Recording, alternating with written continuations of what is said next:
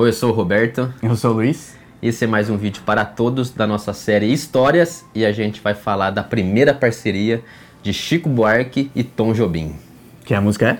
Retrato em Branco e Preto. Já conheço espaços dessa estrada. Sei que não vai dar em nada seus. Parcerias na música brasileira sempre são até um, um assunto que sempre me, me, intriga muito, porque eu não consigo imaginar, né? Deve ser muito difícil fazer uma música em parceria. E aí sempre aquela coisa. Nem sempre, né? Um faz a, um faz a música, outro faz a letra, tão simplesmente. Aquela coisa feita em conjunto sempre é. me intriga muito. E essa é a primeira, né, dos dois, e é essa música tão bonita, né, que a gente conhece. Retrato em Branco e Preto, ela é de 68, e como era a primeira parceria dos dois, o, o tom o tom já era mais estabelecido que o Chico Buarque, né? Então, até assim, para dar aquela uma força para um iniciante ali, não interferiu muito, né? Então, ele deixou o Chico Buarque escrever livremente e pouco interferiu na, na letra, ou do, do pitaco, de, não pediu muitas mudanças para dar aquela encorajada, né? Mas algumas coisas ele, ele foi e fez algum comentário, né? É, o Chico tinha 24 anos, em 68, era um, era um garoto. Perante o, o Tom já era o Tom Jobim, né? Sim. No, um dos versos que o, que o Chico quis mudar de última hora era aquele traga o peito tão marcado. O Chico falou pro Tom que queria mudar para traga o peito carregado, porque o tão ali servia como uma muleta, né? Aquela coisa perfeccionismo do compositor, do gênio. Do maior artista brasileiro. Do maior de todos os tempos. é porque tão uma palavra pequena, né? Falar, ah, vou colocar ali que aí pra dar a métrica, do né? né? O Tom, o Chico falou, falou que ia mudar pro Tom. O Tom falou pro Chico, Chico, você é um craque. Mas no fundo ele não gostou. E depois, um pouco depois, ele falou assim: Pô, Chico, esse negócio de peito carregado não tá legal, porque me lembra assim uma pessoa com tosse, uma pessoa constipada, né? Um catarro assim, né? um catarro. e essa, o Tom venceu, o Chico manteve o trago peito carregado, o trago peito tão marcado, Sim. que é como, como permaneceu. Isso me faz lembrar uma outra história rapidinho, saindo um pouco de retrato em branco e preto, que é do Tom e do Edu que eles, eles fizeram. O Edu fez uma música e mostrou pro Tom. E o Tom, sempre que ia tocar essa música, ele mudava uma coisa assim, né? Ele mudava, sei lá, um, um verso, alguma coisa na música. E o Edu também, reverenciando o Tom, começou a tocar daquele jeito que o Tom tocava, né? Falou assim, pô, o Tom, o Tom Jobim, se ele tá mudando é porque é melhor desse jeito. Sim. Aí um belo dia, os dois estavam juntos, batendo um papo, aí o Tom falou assim, o Edu, toca aquela tua música lá que eu gosto tanto. que era essa aí? Que era essa. E o Edu começou a tocar. E aí chegou naquela parte que o Tom sempre mudava. E o Edu tocou do jeito que o Tom tocava. Quando chegou nessa parte, o Tom virou para ele e falou assim: Edu, você é um craque. Eu acho que essa frase do Tom é sempre querer dizer alguma coisa diferente. Você acha que ele sabia que ele, era a parte que ele tinha mudado? Ou ele tentou dar uma, dar uma sacaneada Não ou ele nem sei, lembrava acho mais? Que, acho que ele nem lembrava mais. Falando, você é um craque, na verdade, falando de si mesmo. É. Teve uma outra mudança. Na, aí voltando para retrato em branco e preto, que essa é a que eu mais gosto, né?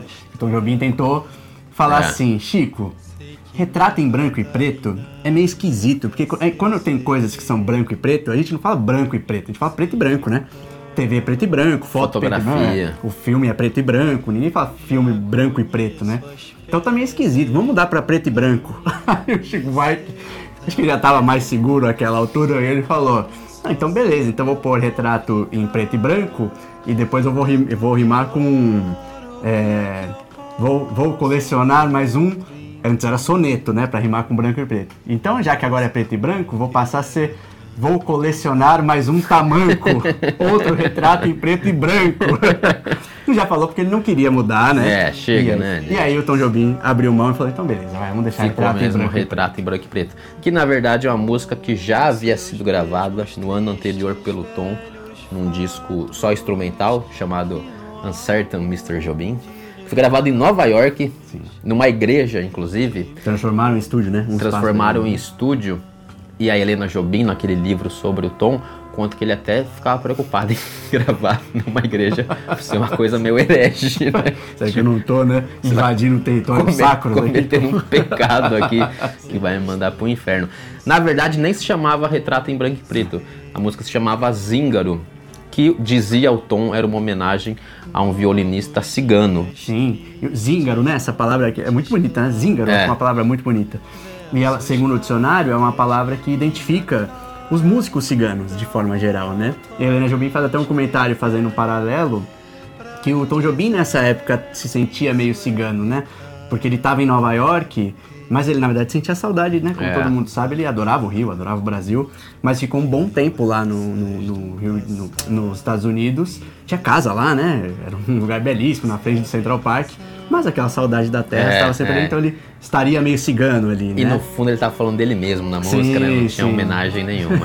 É. Retrato em Branco e Preto, enfim, é uma música que já tem cin- mais de 50 anos, teve diversas gravações, por exemplo, da Nara Leão, João Gilberto, Elis Regina, Rafael Rabelo, Daniela Mercury, Ney Mato Grosso, Carminho, enfim. Por ser uma primeira pa- parceria impressionante a, a qualidade dela, né? Como, como os dois já, já se juntaram e fizeram uma música tão bonita como essa. Sim, a versão tem uma versão do Rafael Rabelo, Rabelo com o Ney Mato Grosso. Você já ouviu? É uma das mais bonitas de todas que eu acho. Tem uma versão também do, do, do Chet Baker, Sim. um documentário sobre a vida dele que ele gravou pra, para esse docu- documentário que é muito bonita.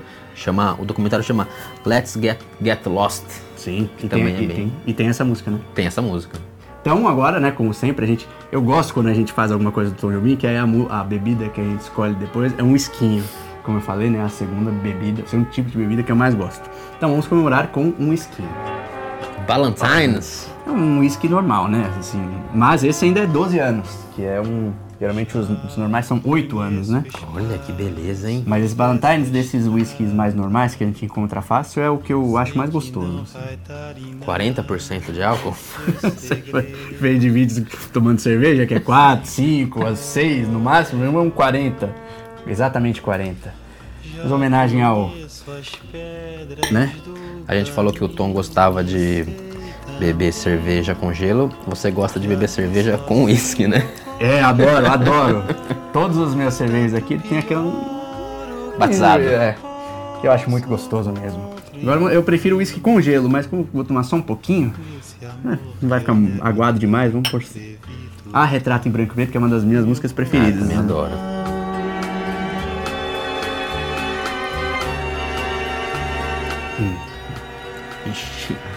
Acalma a alma. Fortinho, né? Até a próxima. Tchau. Não, mas eu acho muito gostoso. Dizem que a qualidade você se vê pelo tempo que ele demora, por quanto fica preso no. Já ouvi falar isso aí, mas é Mas é uma real? bobagem, né? Não sei. eu já ouvi dizer que na verdade isso identifica se o copo tá bem lavado. Ah, é? É, não sei. Essa coisa que fica aqui, né? É. Aqui é porque eu babei, na verdade.